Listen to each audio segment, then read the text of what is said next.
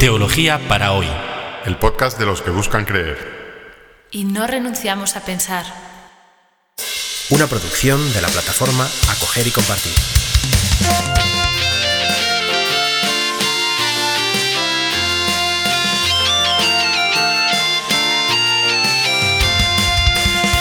Bienvenidos al episodio 31 del podcast Teología para hoy, titulado La toma de Jerusalén. Por fin entramos en Jerusalén, el destino de un largo viaje que nos ha traído desde Galilea.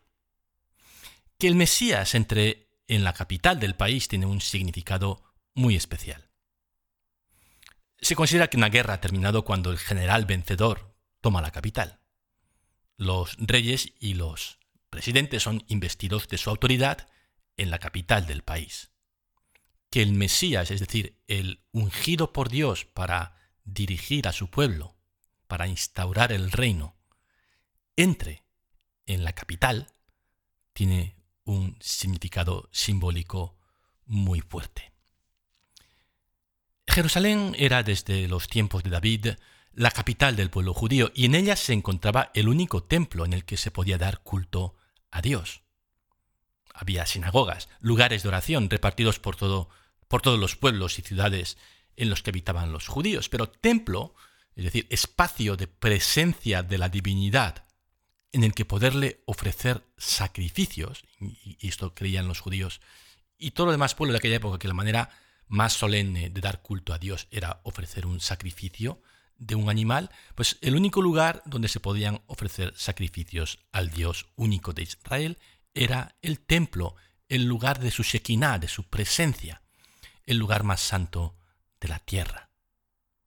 Y esto significaba que, que quien tuviera el control del templo tenía un enorme poder. Y no solo un poder espiritual, sino poder en todos los sentidos de esta palabra. Poder económico, porque el templo representaba un, enorme flujo de, riqueza. Poder político y social, porque eh, pues, la autoridad y el prestigio de, de quien tuviera la autoridad del templo era, era lo hacía de facto eh, un, gran, una gran autoridad para todos los judíos. Y Jesús va a entrar en, en, este, en esta ciudad. Y, y, como el Mesías, como el ungido de Dios. Vamos a ver cómo, cómo sucede. Cuando se aproximaban a Jerusalén, Estando ya al pie del monte de los olivos, cerca de Betfagé y de Betania, Jesús envió a dos de sus discípulos.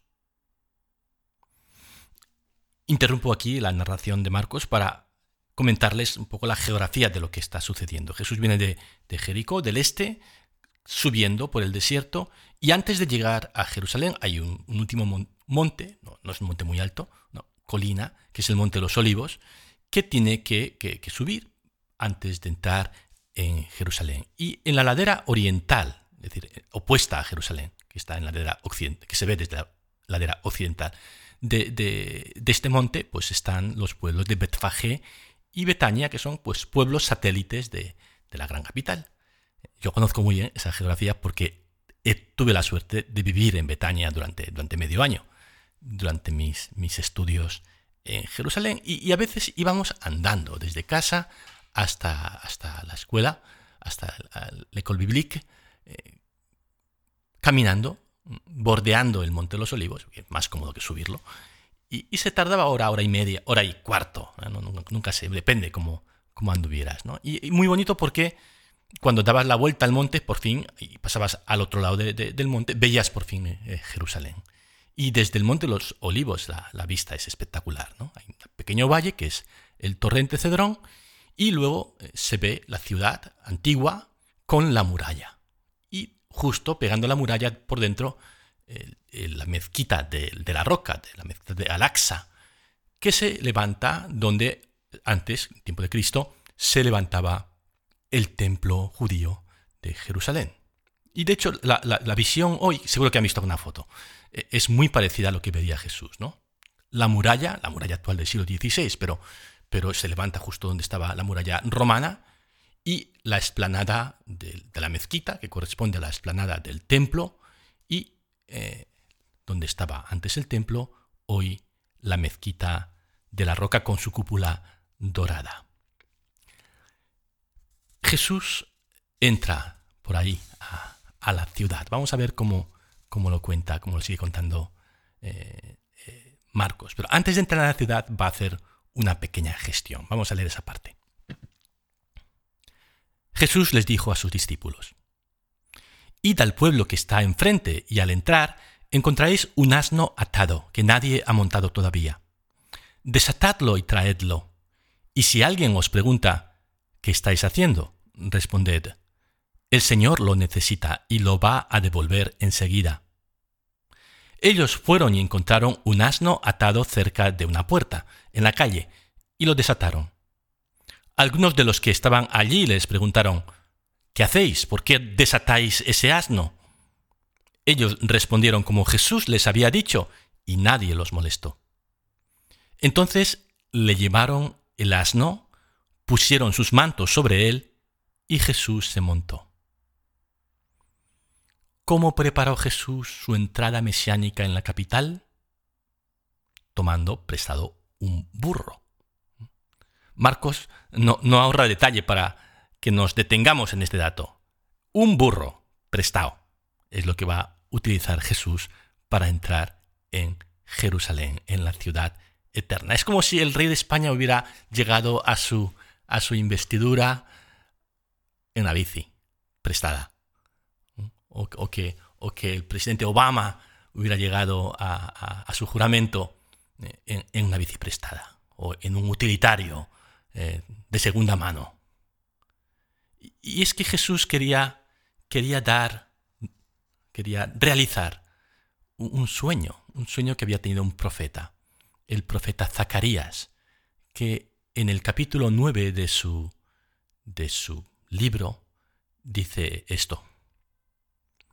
Salta de alegría, Sión, lanza gritos de júbilo, Jerusalén, porque se acerca tu rey, justo y victorioso, humilde y montado en un asno, en un joven borriquillo, destruirá los carros de guerra de Efraín y los caballos de Jerusalén, quebrará el arco de guerra y proclamará la paz a las naciones.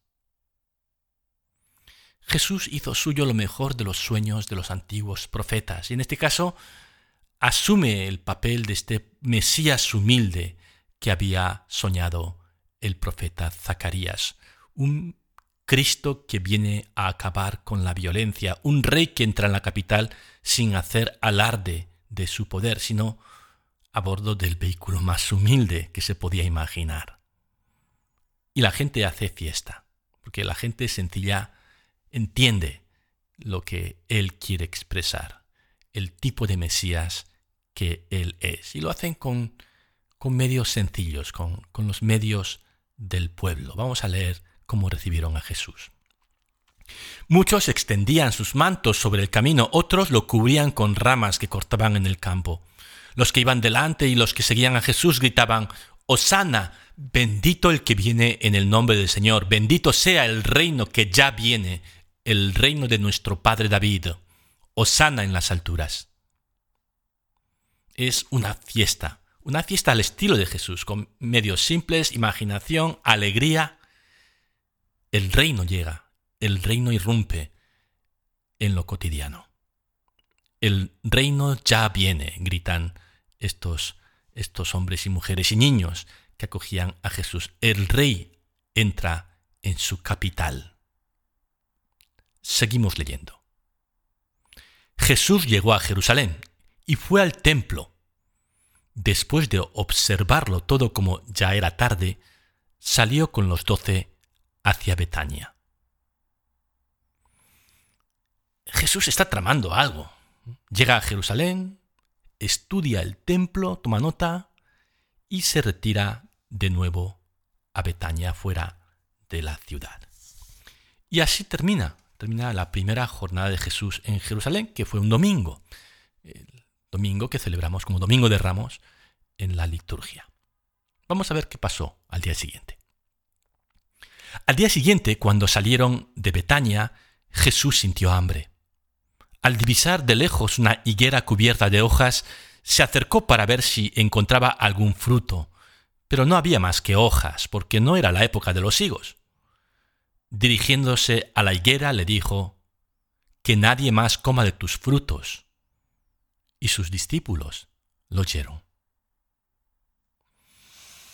Marcos recuerda que aquel lunes por la mañana pasó algo extraño cuando salieron de Betania. Jesús maldijo una higuera. Y no tiene mucho sentido que Cristo se, se enfade con un árbol, ¿no? Obviamente aquí lo que nos está queriendo expresar es, es algo simbólico, tiene, tiene, algún sentido misterioso que no, que no entendemos todavía, pero si seguimos leyendo, lo vamos a entender. Cuando llegaron a Jerusalén, Jesús entró en el templo y comenzó a echar a los que vendían y compraban en él derribó las mesas de los cambistas y los puestos de los vendedores de palomas, y prohibió que transportaran cargas por el templo. Y les enseñaba, ¿acaso no está escrito, mi casa será llamada casa de oración para todas las naciones? Pero vosotros la habéis convertido en una cueva de ladrones. Esto es lo que Jesús estaba planeando. Esto es lo que, lo que le había traído desde Galilea, realizar esta acción de protesta en el lugar más sagrado de su fe. Denunciar que los sumos sacerdotes habían convertido el templo en una cueva de ladrones, que en un negocio que, que les beneficiaba en lugar de un lugar de encuentro con Dios y de oración para todos los pueblos de la tierra. Obviamente Jesús no podía ser tan ingenuo de creer que eso que podía hacer algo así y salir ileso. Cuando se enteraron los sumos sacerdotes y los escribas, buscaban la forma de matarlo porque le tenían miedo, ya que todo el pueblo estaba maravillado de su enseñanza. Al caer la tarde, Jesús y sus discípulos salieron de la ciudad. Hay que matar a Jesús hay gente que vibra con lo que él hace. Y eso es muy peligroso. Pensaban así los responsables del templo. Hay que eliminarle. Y Jesús decide no pasar la noche en la ciudad. Así termina, aquí termina la narración de aquel, de aquel lunes. Vamos a ver qué pasó el martes. A la mañana siguiente, al pasar otra vez, vieron que la higuera se había secado de raíz. Pedro, acordándose, dijo a Jesús, Maestro, la higuera que has maldecido se ha secado. Jesús respondió, Tened fe en Dios, porque yo os aseguro que si alguien dice a esta montaña, Retírate de ahí y arrójate al mar, sin vacilar en su interior, sino creyendo que sucederá lo que dice, lo conseguirá.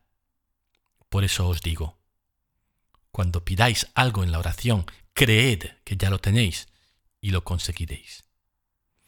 Y cuando os pongáis de pie para orar, si tenéis algo en contra de alguien, perdonadle, y el Padre que está en el cielo os perdonará también vuestras faltas. Así termina el versículo 25. En la mayor parte de las Biblias, si las consultan, verán que no hay, no hay versículo 26. Salta directamente al versículo 27. En las Biblias en las que sí hay versículo 26, encontrarán esta frase. Pero si no perdonáis, tampoco el Padre que está en el cielo os perdonará. Bueno, este versículo falta en los manuscritos más fiables. Por eso los expertos han decidido que no estaba en el original, que ha sido un versículo añadido por algún copista y por eso en la mayor parte de las traducciones modernas se ha suprimido este versículo 26. 26. Cierro paréntesis y comento lo que hemos leído. La higuera se ha secado. Y, a estas alturas los oyentes de este podcast saben reconocer a leguas de distancia un sándwich de Marcos. Esto es otro sándwich de Marcos. Una historia, una segunda historia, se vuelve a la primera historia. Pan, jamón, pan. En este caso, la maldición de la higuera hace de pan y la expulsión de los vendedores del templo hace de jamón del bocadillo. Y, está claro que el simbolismo de la higuera se refiere al templo. En algunas Biblias encontrarán que el episodio de la expulsión de los vendedores del templo se titula Purificación del templo, como si Jesús hubiera purificado, limpiado el templo para que pudiera seguir funcionando. Y no, eh, Jesús lo que hace es declarar que el templo está obsoleto, que se acabó, eh, que, que basta de templo. La higuera que se ha secado es el templo. Como no da frutos, mejor dejarlo morir. Y, y entonces, si el templo ya no vale, si el templo ha sido declarado fin, finiquitado por, por Jesús, ¿dónde está la presencia de Dios? ¿Dónde podemos adorar a Dios? Como hacían los judíos en el templo. Bueno, esa es una pregunta muy importante que seguiremos, sobre la que seguiremos eh, reflexionando. Pero por de pronto Jesús nos dice, ahora el culto a Dios es una oración hecha con confianza y, una oración confiada en Dios, eh, eso es el, verdadero culto, o va a sustituir al culto del templo. Pero para poder hacer ese tipo de oración de confianza, eh, necesitamos entrar en el dinamismo de perdón que Jesús vino a inaugurar sobre la tierra, aceptar el perdón de Dios y transmitirlo a otros, perdonar. Y si perdonamos, Dios nos perdonará y podremos establecer esta relación personal de confianza con Dios, podremos rezar con toda fe. Eh, eso va a ser eh, parte eh, de, lo que, de lo que va a ser el nuevo culto que sustituirá al templo. Vamos a seguir leyendo. Y llegaron de nuevo a Jerusalén. Mientras Jesús caminaba por el templo, los sumos sacerdotes, los escribas y los ancianos se acercaron a él y le dijeron, ¿Con qué autoridad haces estas cosas? ¿O quién te dio autoridad para hacerlo? Jesús les respondió, Yo también quiero haceros una pregunta. Si me respondéis, os diré con qué autoridad hago estas cosas. Decidme, ¿el bautismo de Juan venía del cielo o de los hombres? Y ellos se hicieron este razonamiento. Si contestamos del cielo, Él nos dirá, ¿por qué no creísteis en Él? diremos entonces, de los hombres? Pero como temían al pueblo, porque todos consideraban que Juan había sido realmente un profeta, respondieron a Jesús, no sabemos. Y él les respondió, yo tampoco os diré con qué autoridad hago estas cosas. Durante este largo martes que hemos iniciado, Jesús se va a encontrar con diversos grupos en la explanada que rodea el templo de Jerusalén. Y el primero es este, este grupo de sumos sacerdotes, escribas y ancianos, es decir, el grupo que representa a los gestores del templo, que eh, van a Jesús y le dicen, bueno, tú, ¿de qué vas? ¿Con qué autoridad haces esto? ¿Quién te crees que eres? Y Jesús responde, eh, no, no, no, no responde o no, da una respuesta concreta a esta pregunta, sino que responde con otra pregunta y finalmente se niega a responder, ¿no? Porque, porque esta gente no, no estaba haciendo preguntas porque buscasen la verdad. Para ellos la verdad es una pura estrategia, o las preguntas son una pura estrategia para, para gestionar el poder. ¿no? no están interesados en saber la verdad. Y por eso Jesús no les da una respuesta. Vamos a seguir leyendo. Jesús se puso a hablarles en parábolas. Un hombre plantó una viña, la cercó, cavó un, lagar y construyó una torre de vigilancia. Después la arrendó a unos viñadores y se fue al extranjero. A su debido tiempo envió un servidor para percibir de los viñadores la parte de los frutos que le correspondía. Pero ellos lo tomaron, lo golpearon y lo echaron con las manos vacías. De nuevo les envió otro servidor, y a éste también lo maltrataron y lo llenaron de ultrajes. Envió a un tercero, y a éste lo mataron. Y también golpearon o mataron a otros muchos. Todavía le quedaba alguien, su hijo, a quien quería mucho, y lo mandó en último término pensando, respetarán a mi hijo. Pero los viñadores se dijeron, Este es el heredero, vamos a matarlo, y la herencia será nuestra. Y apoderándose de él lo mataron y lo arrojaron fuera de la viña. ¿Qué hará el dueño de la viña? Vendrá, acabará con los viñadores y entregará la viña a otros. ¿No habéis leído este pasaje de la Escritura? La piedra que los constructores rechazaron ha llegado a ser la piedra angular. Esta es la obra del Señor, admirable a nuestros ojos. Entonces buscaban la manera de detener a Jesús porque comprendían que esta parábola la había dicho por ellos, pero tenían miedo de la multitud. Y dejándolo, se fueron. Jesús retoma su manera favorita de expresarse, las parábolas. Y está muy claro lo que quiere decir, que casi no es una parábola. Una parábola supone que, te hace pensar un poco. Esto esto está bien, bien atornillado el significado de lo que quiere decir. Dios había enviado profetas, servidores en el pasado a su pueblo. Y por último el Padre envía a su Hijo, a Jesús, para pedir a los sumos sacerdotes el fruto de la viña, es decir, el servicio, lo que, lo que ha generado el servicio, su servicio al pueblo. Y estos van a matar al Hijo. Por ahora los sumos sacerdotes, intimidados por la multitud, se marchan, pero regresarán pronto. Terminamos así el episodio de hoy.